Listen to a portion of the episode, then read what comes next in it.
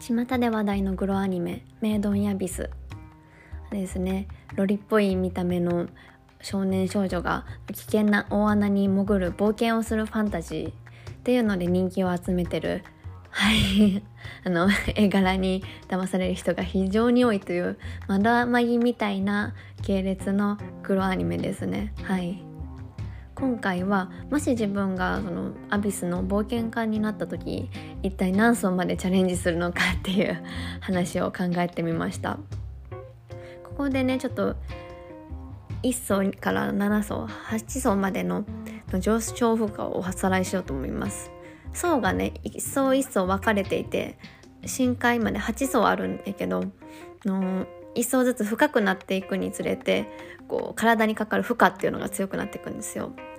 1層は軽いめまいと吐き気。で2層は重い吐き気と頭痛とか末端のしびれ。で3層になるとあの平行感覚の異常とか幻覚や幻聴。で4層はなんだ？4層はなんだ？4層は全身への激痛と穴という穴からの流血。これねあのアニメの一期でリコちゃんの主人公女の子がかかってたけどマジ黒かったとこ一番黒かったとこね。全身への激痛と穴という穴からの流血。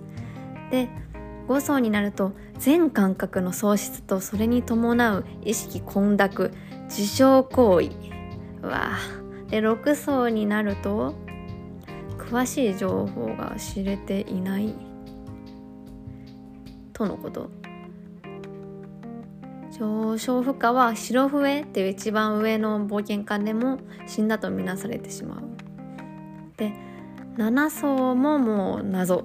はい8層深海極点もっと謎っていうことでね。はい1から8までこう上昇負荷っていうのがすごいらしい。